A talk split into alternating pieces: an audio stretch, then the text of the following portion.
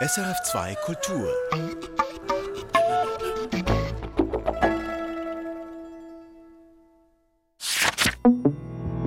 SRF2 Kultur. 52 beste Bücher. Heute mit Michael Luisier und dem Roman Die Eroberung Amerikas von Franz Hobel. Und da beginnen wir mit einem ersten Ausschnitt. Die Chance ist gering, heutzutage einen Menschen des 16. Jahrhunderts zu treffen.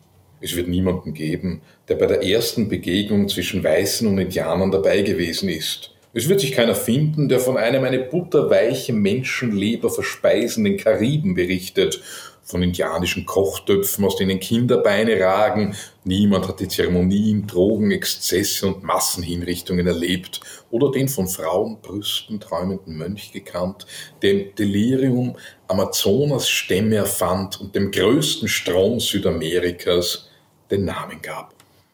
Das also ein erster Ausschnitt aus dem Roman Die Eroberung Amerikas von Franz Hobel. Über diesen Roman möchte ich mich gerne die nächste knappe Stunde mit dem Autor unterhalten. Franz Hobel, erstmal ganz herzlich willkommen zur Sendung. Ja, schönen guten Tag. Die Chance sei gering, einen Menschen aus dem 16. Jahrhundert zu treffen. Das schreiben Sie in diesem ersten Ausschnitt, den wir eben gehört haben. Ist das der Grund für Ihre Faszination für historische Romane? Naja, für mich ist der Grund, historische Romane zu schreiben, schon in erster Linie der, dass diese Geschichte etwas über die Gegenwart erzählen kann. Und Geschichten sind oft, wenn sie vom Leben geschrieben worden sind, unglaublich facettenreich. Man kann sich so etwas als Schriftsteller sehr schlecht ausdenken. Es wird sehr viel über unseren heutigen Entwicklungszustand auch gesagt, wenn man sich denn eine damalige Gesellschaft ansieht. Das sind so für mich die Hauptgründe eigentlich. Und man kann sich natürlich in dieser halb fiktionalen, halb wahren Welt doch als Autor relativ frei bewegen. Also für mich bietet es eine, eine ganze Unzahl von tollen Optionen. Was hat Sie denn ganz konkret veranlasst, sich mit diesem Stoff auseinanderzusetzen? Ja, das war eigentlich Zufall. Also man weiß ja als Autor nie, warum man sich auf einen Stoff stürzt. Das ist ein bisschen wie wenn man sich verliebt in einen Menschen, da weiß man auch nicht, warum das passiert. Man ist irgendwie hingerissen, fasziniert, die Gedanken können sich davon nicht lösen und dann weiß man halt, man wird einige Zeit mit diesem, wenn man sich verliebt mit dem Menschen, wenn man schreibt, mit dem Stoff verbringen Manchmal gibt es eine Lösung überhaupt nicht mehr. Dann, wenn ein Buch rauskommt, ist man doch wieder ein bisschen geschieden, also gibt es wieder ein bisschen einen Abstand. Bei mir war es so, dass ich, ich habe äh, ferngesehen, habe zufällig den Satz aufgeschnappt, das war der erfolgloseste Eroberungszug der gesamten spanischen Conquista. Und dieser Satz hat mich irgendwie fasziniert. Dann bin ich in die Mediathek gegangen, das war auf Dreisat, habe mir das irgendwie rausgesucht, diese Stelle, um überhaupt rauszufinden, von wem da die Rede war bin dann eben auf diesen Hernando de Soto gestoßen, habe da ein bisschen recherchiert, habe eigentlich sehr früh gemerkt, dass der einerseits völlig unbekannt ist, was für einen Schriftsteller natürlich interessanter ist, wenn, wie wenn das schon etwas sehr oft bearbeitetes, eigentlich ausgezuzeltes ist, weil über Pizarro und über Cortés gibt es ja wirklich schon jede Menge. Und dann habe ich ja doch festgestellt, dass in dieser Geschichte einiges narratives Fleisch drinnen sein kann. Und dann ist es mir eigentlich gegangen wie so ein Eroberer damals. Ich habe irgendwie vermutet, dass in diesem Erzählland sich einige Schätze befinden könnten und bin halt aufgebrochen, um die zu bergen. In dieser Geschichte geht es, wie gesagt, um Hernando de Soto. Das war ein spanischer Eroberer, der eigentlich gar nicht mal so erfolglos war ursprünglich. In jungen Jahren war er in Panama unterwegs als Eroberer. Er war auch mit dabei beim Feldzug gegen die Inkas im heutigen Peru. Aber dann erhält er von Kaiser Karl V. den Auftrag, Florida für die Krone zu erobern. Er macht sich auf den Weg mit etwa 800 Leuten und das ist ein Desaster. Er scheitert, er stirbt auch am Ufer des Mississippi. Er ist der erste Weiße, der am Ufer des Mississippis überhaupt steht. Er stirbt dort und es kommen nur noch ganz wenig Leute von dieser Expedition überhaupt zurück. Dieses Scheitern dieser Figur, ist das der Grund, warum Sie das interessiert, so jemand? Ja, es sind sicher die gescheiterten spannender wie die erfolgreichen Menschen. Also ich habe schon so eine gewisse Zärtlichkeit für im Leben gescheiterte Menschen. Das ist, äh, zieht mich irgendwie mehr an wie diese Leute, die, wo immer alles gut geht. Und dann ist es halt, mich hat schon interessiert, dieser, dieser Kolonialismus, dieses, diese erste Begegnung von Weißen mit indigener Bevölkerung, es ist diese, diese ganze Conquista wird an diesem Hernando de Soto eigentlich oder ist daran festmachbar, weil er war halt mit Pizarro in Peru, er hat irgendwie es mit dem Cortés weitläufig verwandt, er war eigentlich sehr reich, ist zu, nach Spanien zurückgekehrt und hatte dann diese Möglichkeit, eben Florida zu erobern.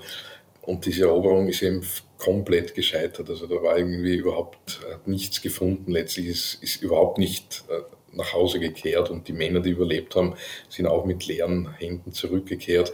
Also da ist irgendwie sehr viel drinnen, wo ich mir gedacht habe, das hat auch ein bisschen mit Imperialismus der Gegenwart zu tun. Das sind irgendwie doch einige Themen, die, die mich auch als heutigen Menschen beschäftigen. Und die Figur selbst, ist das auch ein Grund, sich mit ihr zu beschäftigen? Also ich meine, auf der einen Seite ist er sehr sensibel. Er wird auch als jemand beschrieben, der immer wieder Liebeskummer hat. Am Schluss igelt er sich sozusagen auch ein in seinen Liebeskummer und kommt da irgendwie in eine richtige Depression rein.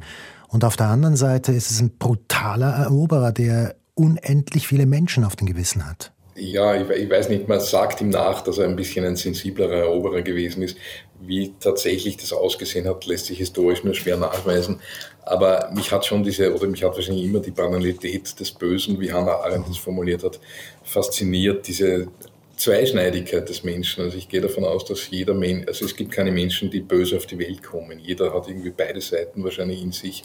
Und bei diesem De Soto ist das halt sehr offensichtlich. Er hat irgendwie schon als, und ich habe es natürlich dann literarisch noch ein bisschen verstärkt, er hat als sensibler, feinfühliger Mensch, wie Sie gesagt haben, Mensch mit Liebeskummer begonnen und ist halt dann durch diese Ereignisse, durch diese Grauslichkeiten, die er da in den Kolonien erleben musste, mehr und mehr abgestumpft und irgendwann ist das halt ein, ein, ein Selbstverständnis seines Alltags geworden und hat er diese Rebellion, die anfangs da war, dagegen in sich selbst erstickt. Und das finde ich irgendwie nicht untypisch. Also ich denke, dass sehr viele erfolgreiche Menschen, so Wirtschaftskapitäne der Gegenwart, dass die eigentlich auch sehr viel von dem Rebellischen, von, von dem Umstürzlerischen, von dem Sensiblen, das sie als junge Menschen vielleicht prägt, durch das Erfolg haben müssen im Laufe ihres Lebens verlieren. Jetzt gibt es um diesen De Soto rum noch ganz viele andere Leute. Also wie gesagt, 800 waren es am Anfang, nicht mehr ganz so viel am Schluss.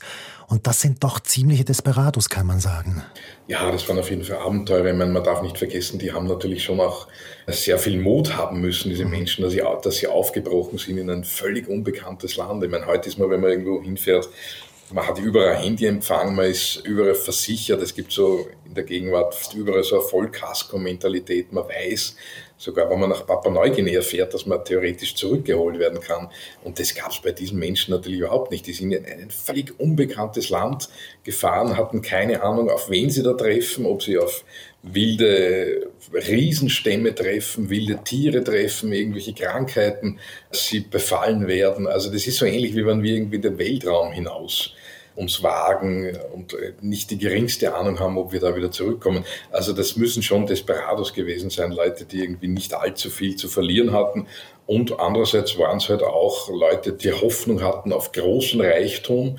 Und es gab ein paar Missionare, die auch noch ein bisschen, sagen wir mal, Spuren von edleren Beweggründen dazu motiviert haben, damit zu reisen. Ja, und dann gibt es noch diesen Turtle Julius, das kommt mir gerade in den Sinn. Das ist zwar eine Nebenfigur, aber die kommt immer wieder vor hat auch damit der Erzählstruktur des Textes zu tun, dass immer solche Leute immer wieder auftauchen und der versucht, einem der Leute, die in dieser Expedition dabei sind, und zwar einem ganz schäbigen Verbrecher, sein Erbe hinterherzutragen, was beträchtlich und groß ist. Und dabei geht er jedes Mal fast drauf. Also er wird massakriert, dann hat am Schluss kein Gesicht mehr, er sieht ganz übel aus.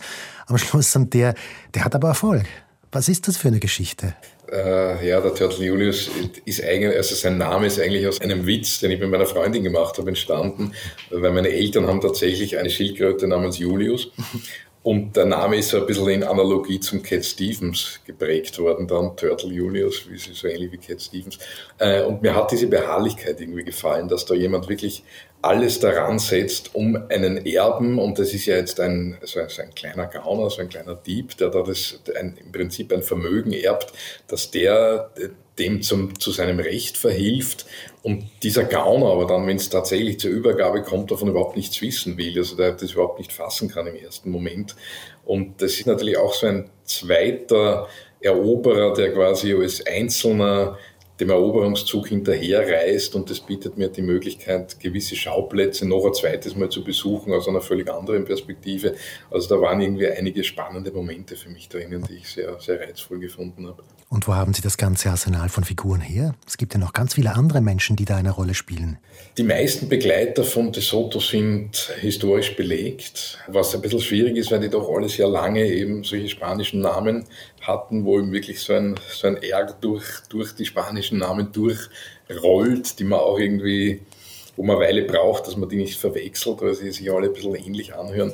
Äh, und dann habe ich versucht, halt dazu, es, es gibt diese zweit oder diese eigentliche Identifikationsfigur mit diesem Elias Blind, der so sich durch die Erzählung oder durch das Erzählen halt über Wasser hält und äh, die zwei Gauner waren mir irgendwie, glaube ich, wichtig, weil mich immer so dieses Subproletariat ein bisschen interessiert hat. Diese, diese, die sind ja nicht wirklich böse, sondern die sind halt so, so Kleingauner, die sich irgendwie mit Tricksereien immer über Wasser halten und haben mir oft irgendwie ganz spannende Ideen und das hat mich irgendwie gereizt. Gut, und dass die anderen Figuren, also es braucht immer einen Koch oder es braucht einen, einen Mediziner, der quasi so ein bisschen die Aufklärung, den Humanismus vertritt.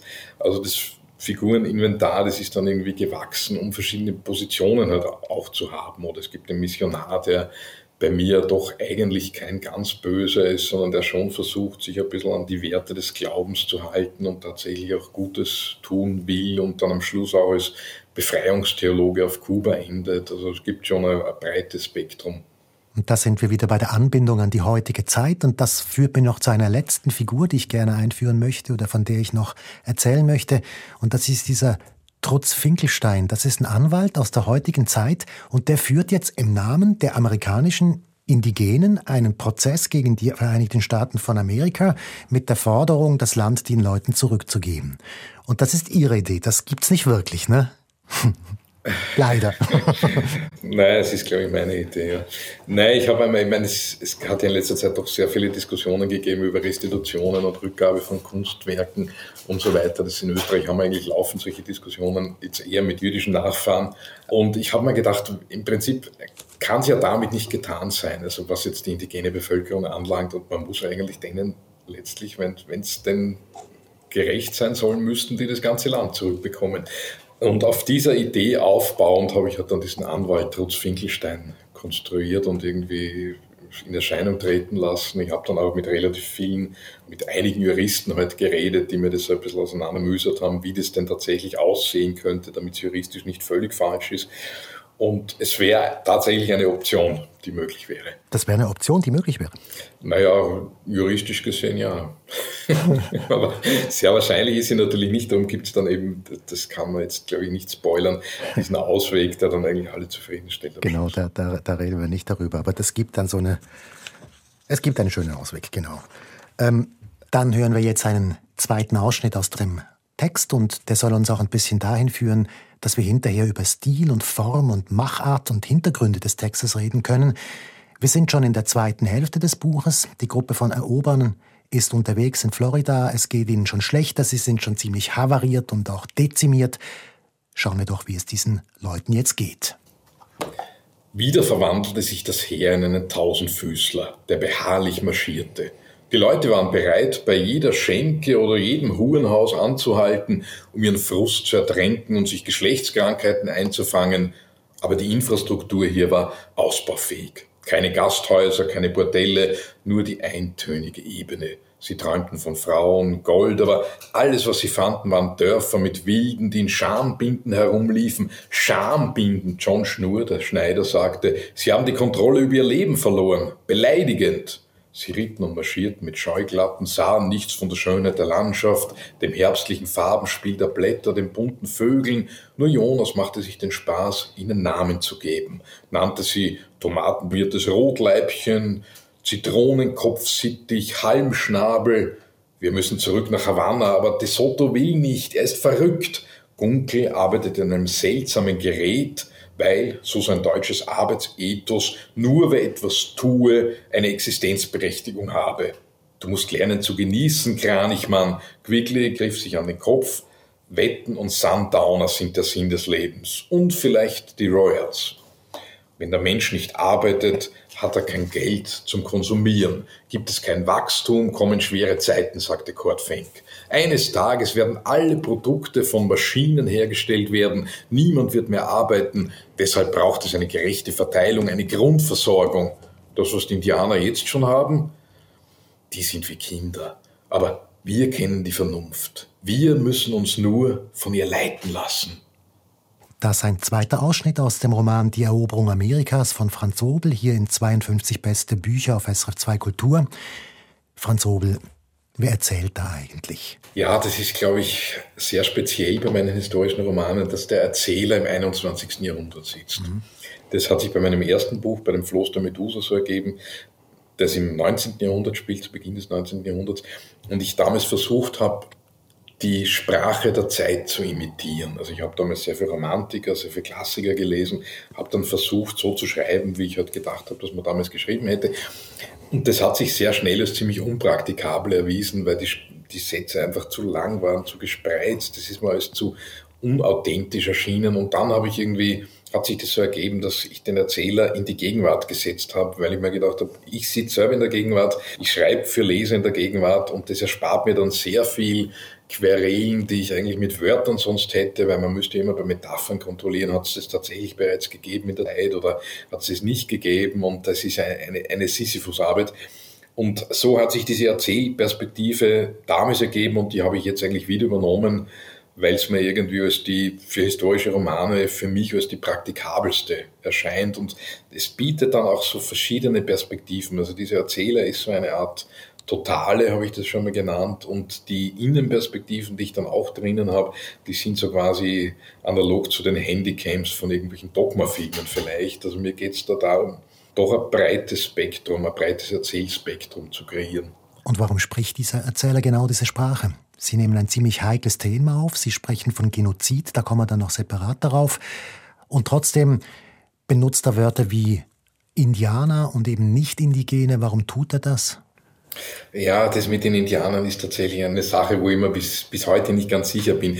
Ich bin damit aufgewachsen, dass Indianer positiv konnotiert sind, also mit Karl May und mhm. der Indianer war eigentlich immer der Gute. Beim Cowboy und Indianer spielen wollten immer Indianer sein. Also niemand hatte irgendwie oder wäre auf den Gedanken kommen, dass Indianer irgendwie etwas Negatives sein könnte. Jetzt hat es natürlich auch im Verlauf der Zeit, wo ich einfach nur dieses Buch geschrieben habe, hat es bereits mehrere amerikanische Sportvereine gegeben, die Cleveland Indians zum Beispiel, die haben die Indianer gestrichen aus dem Namen, die heißen jetzt nur mehr Cleveland irgendwas.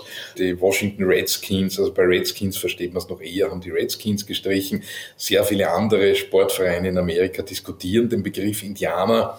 Und das nehme ich jetzt natürlich zur Kenntnis, aber wenn man darüber schreibt, ist es wahnsinnig schwer, auf das Wort immer zu verzichten. Und äh, ich habe jetzt auch mit Leuten, also ich war ja selbst in Amerika, habe da wenige Indianer kennengelernt, habe jetzt gerade einen Schriftstellerkollegen getroffen, der mit einer Halbindianerin verheiratet ist und habe mit dem auch darüber geredet und der hat gesagt, die haben überhaupt kein Problem damit. Also das ist irgendwie, oder wenn sie ein Problem haben, dann ist es ein so ganz winziges, dass das überhaupt keine Rolle spielt. Also da geht es um ganz andere Dinge, um Gleichberechtigung und irgendwie ein Aufarbeiten der Geschichte meinetwegen, aber weniger um den Begriff Indianer, an dem sich ja dann einiges zuspitzt. Aber es ist jetzt momentan, hat sich in der, zumindest in der Kritik noch keiner allzu sehr daran gerieben, weil ich meist doch versucht habe, das irgendwie den Begriff zu umgehen, aber ganz ist es mir nicht geglückt.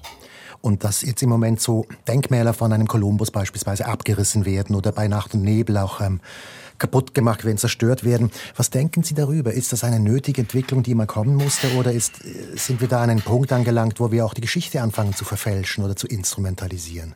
Das machen wir immer. Wir tun immer Geschichte instrumentalisieren und auch verfälschen. Also das ist irgendwie keine Frage.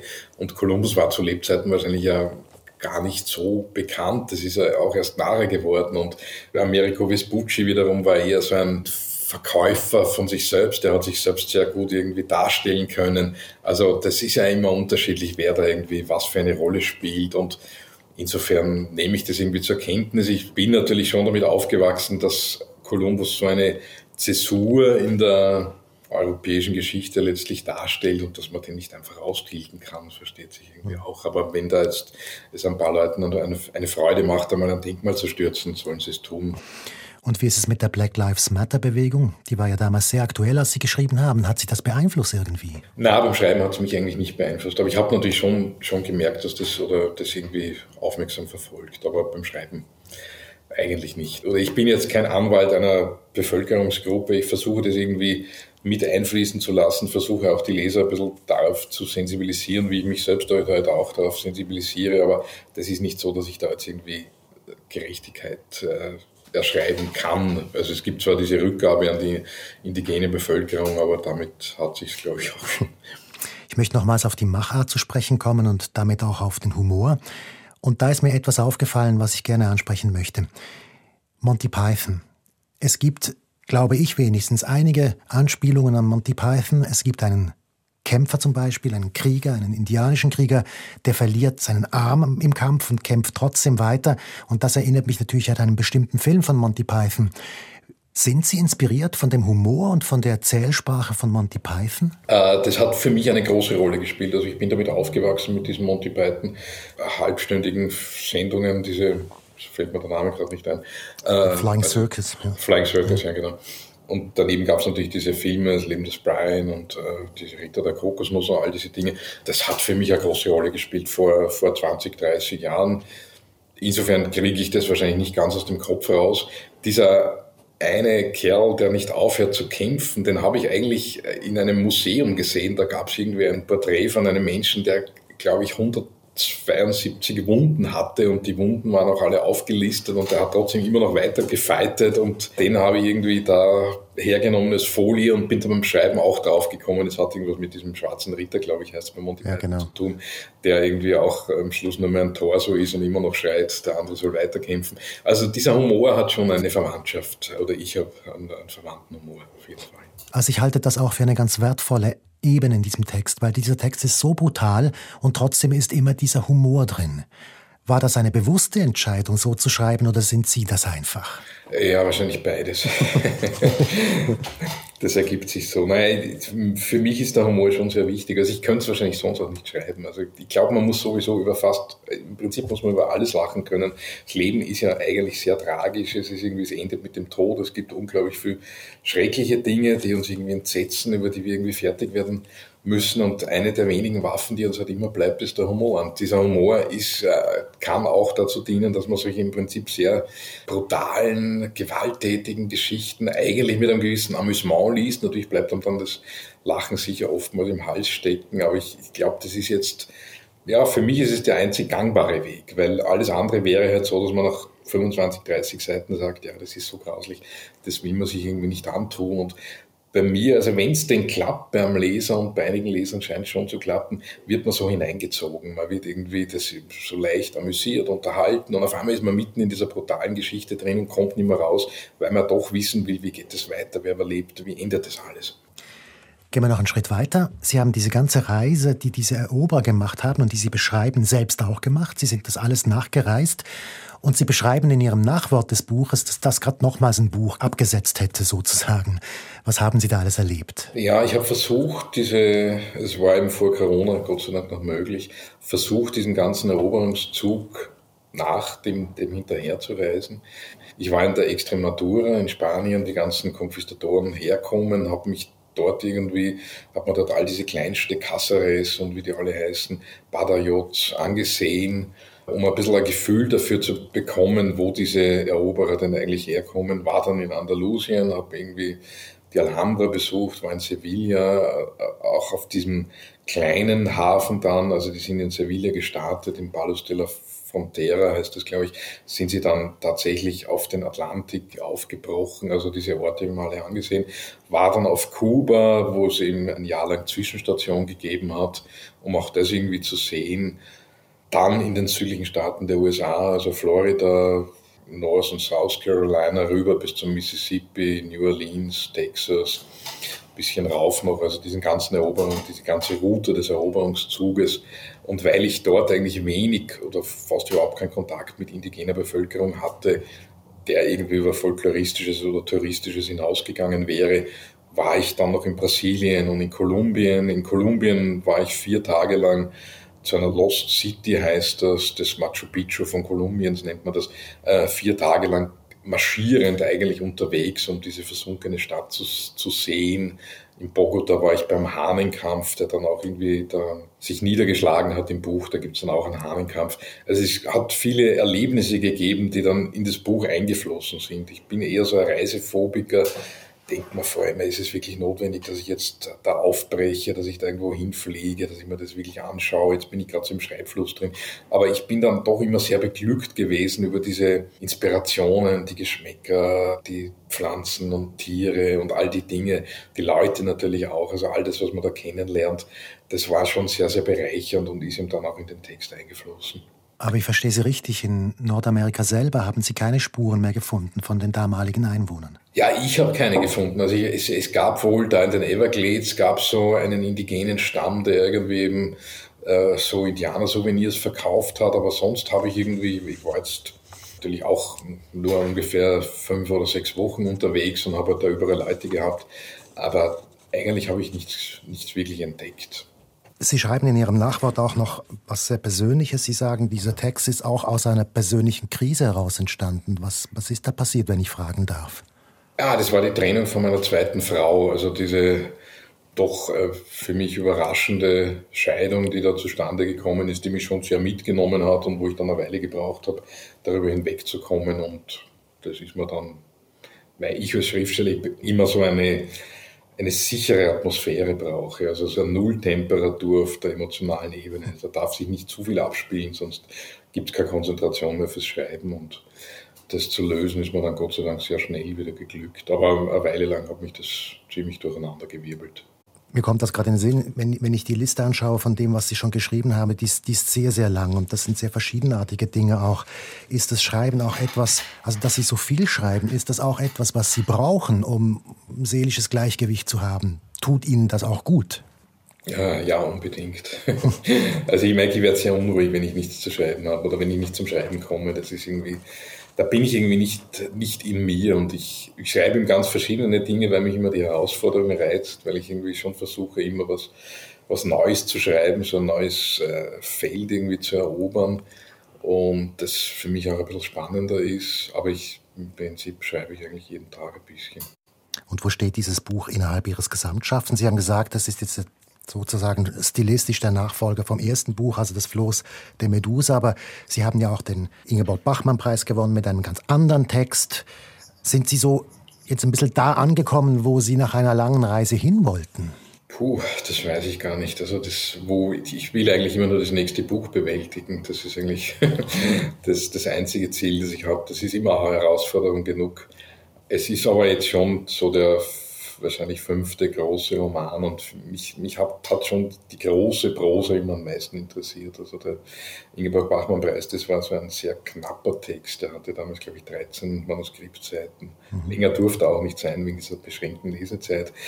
Der wirklich sehr ausgedünnt war, also sehr, sehr komprimiert war und jetzt in der langen Prosa, in der Epik habe ich halt die Möglichkeiten, dass Geschichten sich äh, fügen, dass sich Lebenswege irgendwie treffen, dass Dinge passieren, die man zu Beginn eines Schreibens überhaupt nicht erahnt und dass da etwas zusammengeht. Und das sind immer so kleine Glücksmomente für mich dann, wenn da irgendwie etwas aufgeht und so alles mit allem ein bisschen verbunden ist, was dann wahrscheinlich auch mit meinem Weltbild zu tun hat. Und das sind schon so, so kleine Kosmen, die ich da versuche zu erschaffen. Also ich, mir geht es nicht darum, jetzt an Unterhaltungsroman zu schreiben, den man jetzt in einem Wochenende durchliest und man sich denkt, ja, das ist irgendwie nett, sondern ich will schon immer so große Universen erschaffen, die den Leser vielleicht auch ein bisschen beeinflussen, da ein bisschen ihn auch ändern, etwas anrichten in ihm.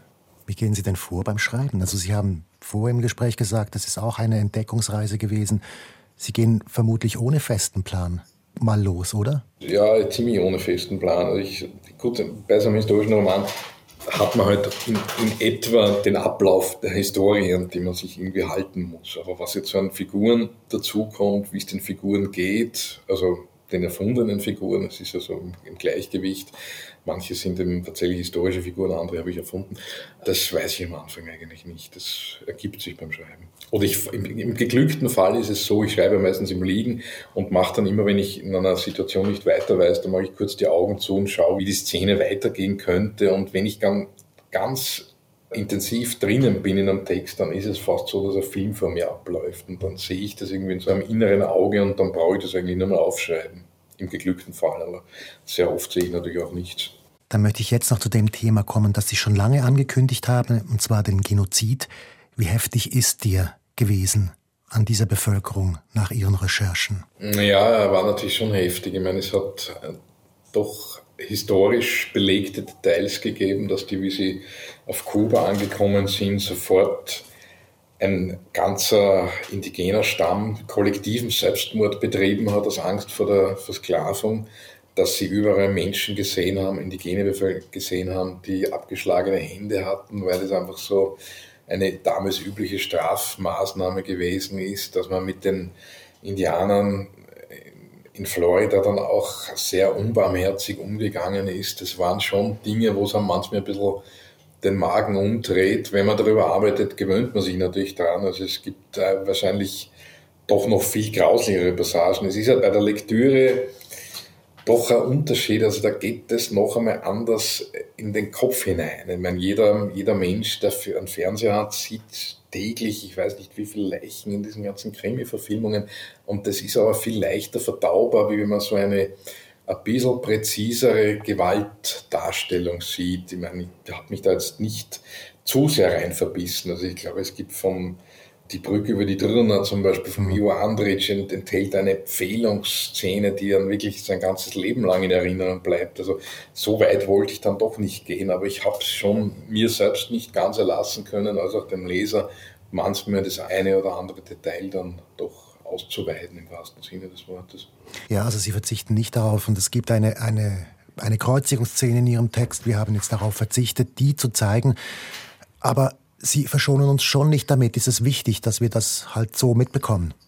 Ja, ich glaube, es ist irgendwie für die Katharsis, die vielleicht ich erleben will oder auch der Leser erleben soll, ist es schon wichtig, dass man solche Szenen auch dabei hat. Sonst ist es irgendwie, sonst wäre es verwitzelt. Also sonst würde wahrscheinlich dieser Witz zu sehr ins Banale kippen. Und das braucht wahrscheinlich dieses Gegengewicht einer damals eben brutalen Gesellschaft. Es ist ja nicht so, dass ich mir diese Dinge ausgedacht hätte, sondern die sind ja alle historisch belegt. Und, und da irgendwie dann auch, also ich glaube, durch diese Katharsis erfährt man eben dann auch als Leser die Gegenwart wieder anders, wenn man da durchgekommen ist. Das ist so ein, vielleicht was urkatholisches auch, weiß ich auch nicht, dass man das durchleben muss und dann kann man die Gegenwart anders genießen. Aber für mich ist es irgendwie wichtig. Also ich kann da nicht darauf verzichten, glaube ich. Ein Aspekt der Sache ist ja auch die Schweine, die sie mitführen. Also das, das ist, es gibt mal die bewusste Gewalt, die man an diesen Leuten ausübt, weil man einfach glaubt, dass das gar keine Menschen sind. Und auf der anderen Seite gibt es einfach diese diese Dinge, die passieren, dass nämlich die meisten Menschen dann an Viren sterben oder an irgendwelchen Seuchen, die sie nicht ertragen können. Ja, De Soto war wohl der Erste, der Schweine mitgehabt hat als lebendige Vorratskammer. Im Prinzip ein guter Gedanke, weil dadurch waren seine Männer ständig versorgt. Aber diese Schweine haben natürlich unglaublich viele Krankheiten mitgenommen und diese vor allem die, die Grippe und die Pocken und die Cholera, das, die haben natürlich ganze Landstriche devastiert. Also die haben schon Ungeheuers dann angerichtet. Kann man sich aktuell mit Corona natürlich ein bisschen mehr vorstellen wie davor wahrscheinlich. Auf der anderen Seite haben Sie ganze Passagen, längere Passagen, in denen Sie auch eine Art Zusammenleben zeigen, das jetzt nicht nur auf Ausbeutung und Gewalt aufgebaut ist, sondern vielleicht tatsächlich auch bis zu einem gewissen Punkt auf gegenseitiges Beobachten und Kennenlernen. Das gab es auch. Darf man das auch so sagen oder ist das dann ein Wunsch, dass es so gewesen sein könnte? Äh, Sie meinen jetzt Eroberer und indigene Bevölkerung? Genau, ja. Äh, ja, das ist, auch, das ist auch historisch belegt, dass die teilweise, also die hatten schon einmal alle indigene Frauen. Also der De Soto hat ja auch eine Malinche, die ist ein bisschen dem Cortes entlehnt, also nicht nur vom Namen, aber er hatte auch eine Begleiterin, das ist historisch belegt. Und natürlich haben die da sehr viele Kinder gezeugt und das ist auch hat man dann auch irgendwie festgestellt oder lässt sich genetisch wahrscheinlich sogar in der Gegenwart noch feststellen, was die da dann so an Nachkommenschaften hinterlassen haben.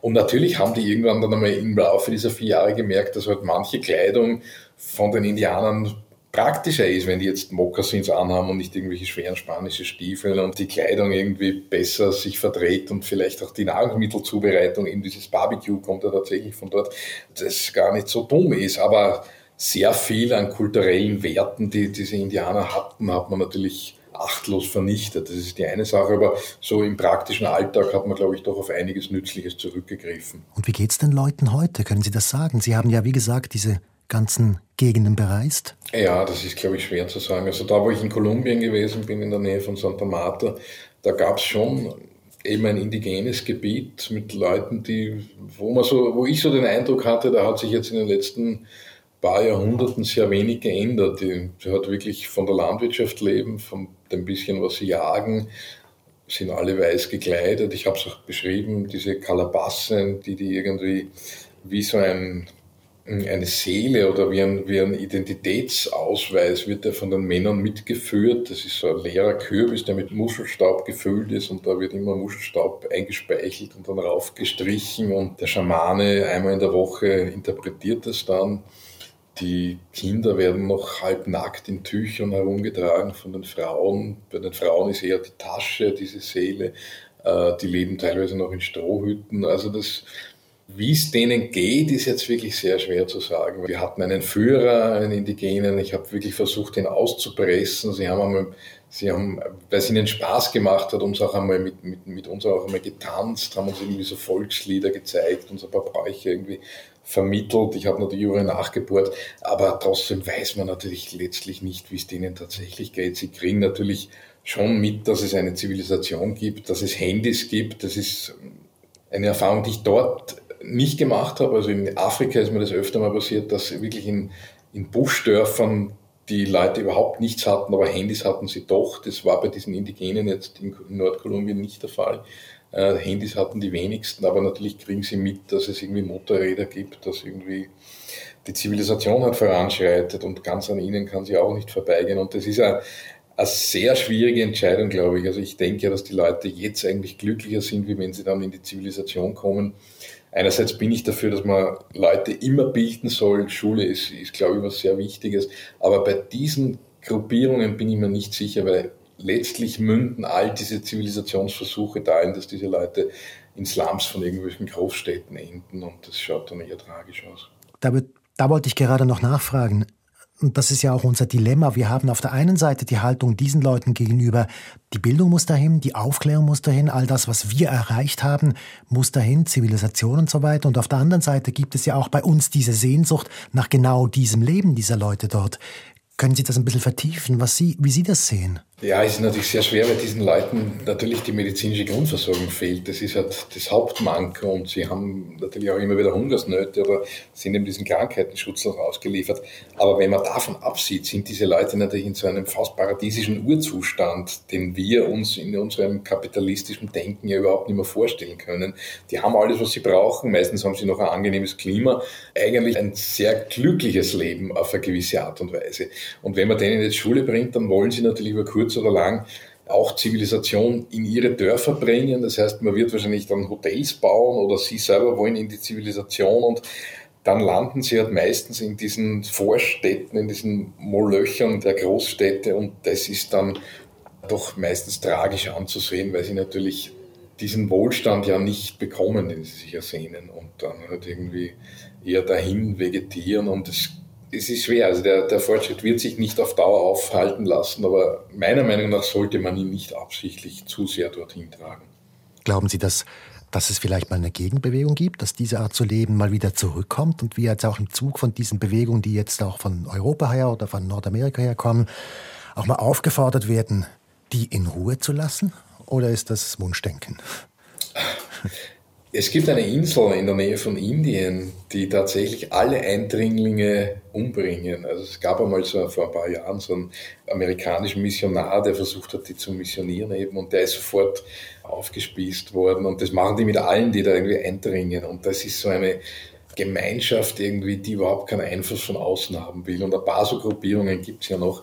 Ansonsten glaube ich, äh, fehlt diesen Urbevölkerungen hat einfach ein Sprachrohr. Das, wie, wie sollen die kommunizieren mit einer Gesellschaft, von der sie gar nicht wissen, dass sie existiert? Das ist ein Ding der Unmöglichkeit.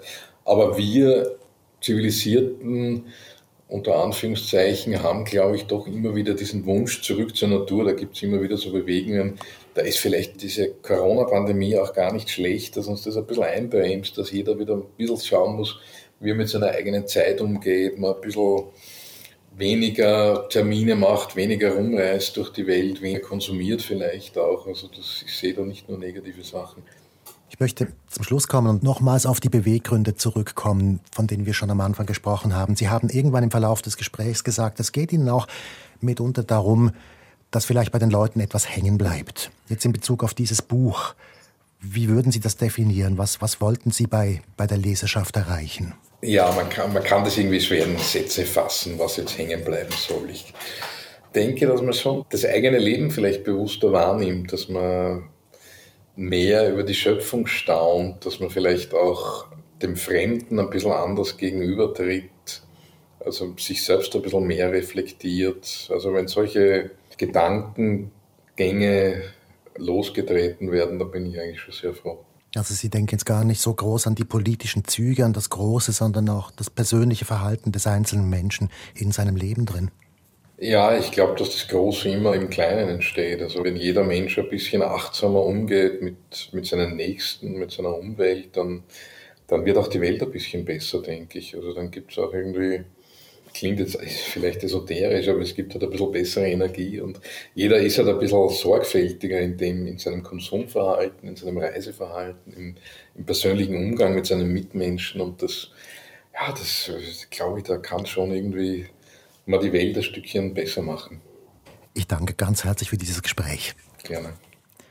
Dann hören wir jetzt zum Schluss von 52 beste Bücher hier auf SRF 2 Kultur mit Franz Obel und die Eroberung Amerikas einen längeren Ausschnitt aus dem Text. Es ist nochmals eine Passage, die vielleicht das ein bisschen aufnimmt, worüber wir vorhin gesprochen haben, nämlich auch ein Miteinander. Es liest nochmals Franz Obel selbst. Die Appalachen hatten die Verfolgung eingestellt, veranstalteten Freudentänze und ließen ihren verfetteten Häuptling, ihren großen Führer Kaspasi, hochleben. Die Krieg waren freundlicher, ohne Kriegsbemalung, eine Hochkultur wie die alten Griechen, ein Volk, das eine Akropolis baute und Staatsformen wie die Tyrannei oder die Oligarchie ersann. Nein, in Lumpen gekleidete Wilde, die in erbärmlichen Hütten hausten, kein Amphitheater, keine Tempel oder Badehäuser, aber sie behandelten die Expedition wie eine Delegation des Himmels kamen mit Früchten, Fleisch und Halsketten, näherten sich zögerlich und zupften an den Hosen und Strümpfen der Spanier, als wollten sie sich überzeugen, ob die Fremden wirklich existierten.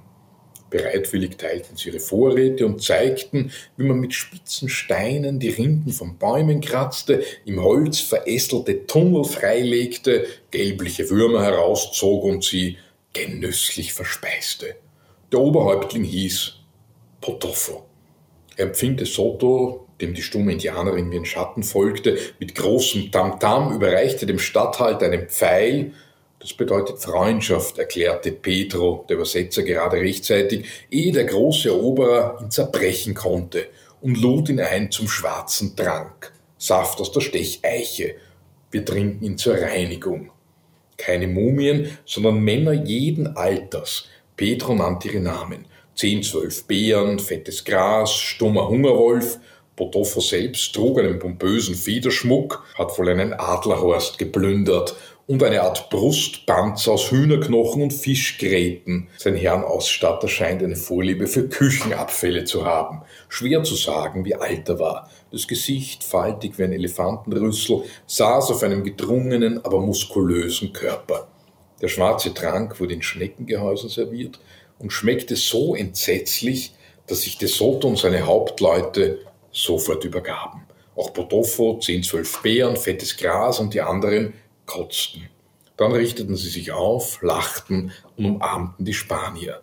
Man reichte ihnen Spuckebier und führte sie durchs Dorf, strohgedeckte Hütten um einen hölzernen Palast mit geschnitzten Krokodilköpfen, Sonnensymbole und Kreaturen in unzüchtigen Stellungen.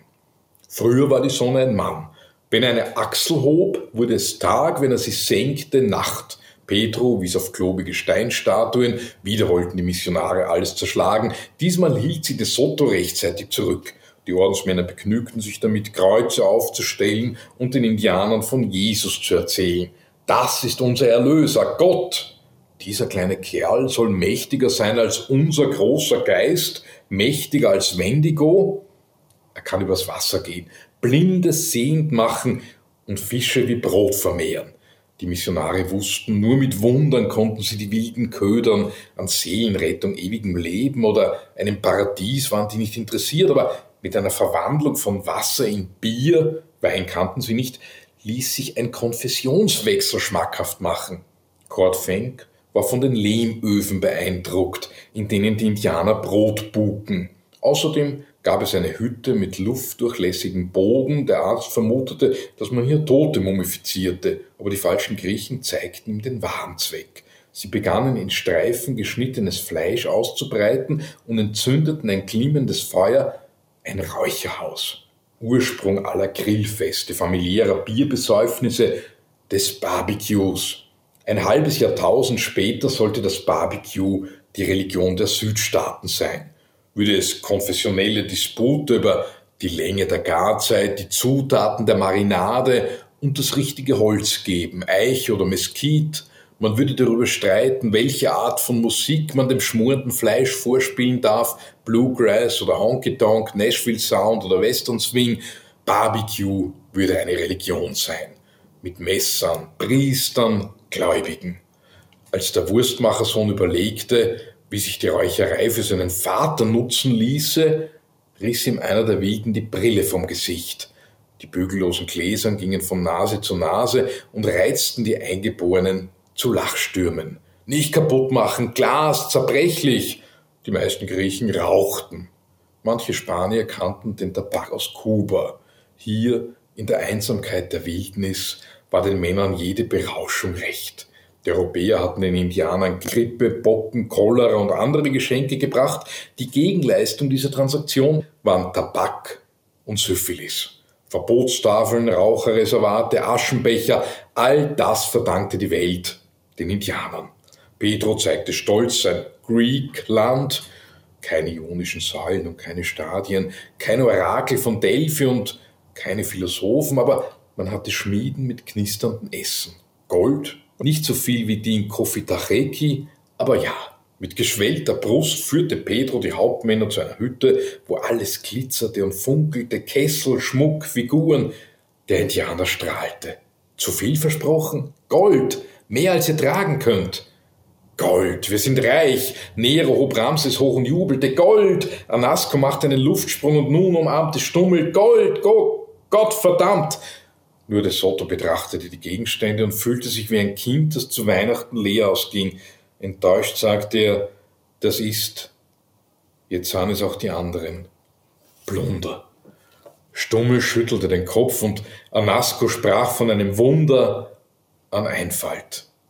Was ist? Pedro wusste die Ernüchterung nicht zu deuten. Das ist, das ist kein Gold, du hirnloser Idiot. Nur Kupfer von ungewöhnlich heller Farbe. Betrüger, ich mache Be Bettbezug aus dir, Anasco fauchte. Gold, Kupfer, wo ist der Unterschied? Das sind nur Wörter. Pedro zuckte mit den Achseln, sein strahlendes Lachen schrumpfte zu einem dünnen Strich. Nur Wörter. Der große Eroberer sah aus, als hätte sich soeben ein Goldschatz in Erdklumpen verwandelt. Das eine ist wertvoll, das andere nicht. Wertvoll. Petro verstand nicht. Für Gold kann man alles kaufen, Schlösser, Gestüte, Mühlen, Freiheit. Der Adelantado merkte, dass der Indianer damit wenig anzufangen wusste. Die Soldaten schäumten vor Wut, sobald sich diese Verwechslung zu ihnen durchgesprochen hatte. Besonders Bastardo und Cinquecento verfluchten ihr Schicksal. Wir bringen es nie zu was. Alles wegen unserer Herkunft. Du als Bastard, ich als Sohn eines Schnürsenklers und eines Fischweibs. Andere kühlten ihre Füße in einem kalten Bächlein, manche rasierten sich und selbst Ruben ließ sich die rotblonden Locken stutzen. Elias saß abseits und lächelte versonnen. Er war einer der wenigen, die Gold nicht interessierte. Lieber dachte er an zu Hause, ob er seine Eltern jemals wiedersehen würde. Spanien mit seinen stolzen Bürgern, ein größenwahnsinniges Völkchen mit eingebildeten Leuten. Da kam eine alte Indianerin, zeigte ihm eine Schüssel mit grüner Paste und gestikulierte. Eine Nymphe, Hure, die Alte griff ihm an die Schulter und gab überraschte Töne von sich. Was denn? In Elias Augen standen Fragezeichen. Sie drückte ihn auf einen Schemel, setzte sich davor, nahm seinen Stuhl und begann ihn zu massieren. Als ihre Fingerknöchel in die Fußsohle drückte, schrie er auf vor Schmerz. Das ist wie eine Bastonade in Algerien. Was folgte, war ein Kneten und Drücken, ein Hämmern auf die Waden, Trommeln an den Oberschenkeln und Schlagen seines Rückens, der gleich darauf mit der Paste, Kaktusmark, eingerieben wurde. Elias war, als wringe diese alte, alle Knoten und Verspannungen aus ihm heraus, alle Erinnerung, Mustafa Müller, Sklavenmarkt, Penelope, den Kapitän mit dem unaussprechlichen Namen, Sevilla, Diamantenring. Als sie fertig war, kam er sich vor wie durch einen Fleischwolf gedreht und wieder neu zusammengesetzt. Herrlich. Er schenkte der Masseuse eine Glasperle, die die stolze Alte allen zeigte. Sofort entpuppte sich das Dorf als heimlicher Massagesalon. Überall tauchten jetzt Frauen mit Kaktusmark auf, die Körper der Spanier durchzukneten. Das war ein letzter Ausschnitt aus dem Roman Die Eroberung Amerikas von Franz Obel, hier zum Schluss von 52 beste Bücher auf SRF 2 Kultur. Erschienen ist dieses Buch beim Schollnei Verlag. Heute in einer Woche unterhält sich hier meine Kollegin Franziska Hirsbrunner mit Caroline Emke über deren Corona-Journal Tagebuch in Zeiten der Pandemie. Es ist dies eine Sendung im Rahmen des Kulturschwerpunkts Mutig in die Zukunft, Geschichten vom Gelingen. Und das war's nun von 52 beste Bücher für den Moment. Mein Name ist Michael Luisier. 52 beste Bücher auf SRF2 Kultur. Erfahren Sie mehr über unsere Sendungen auf unserer Homepage srf.ch-kultur.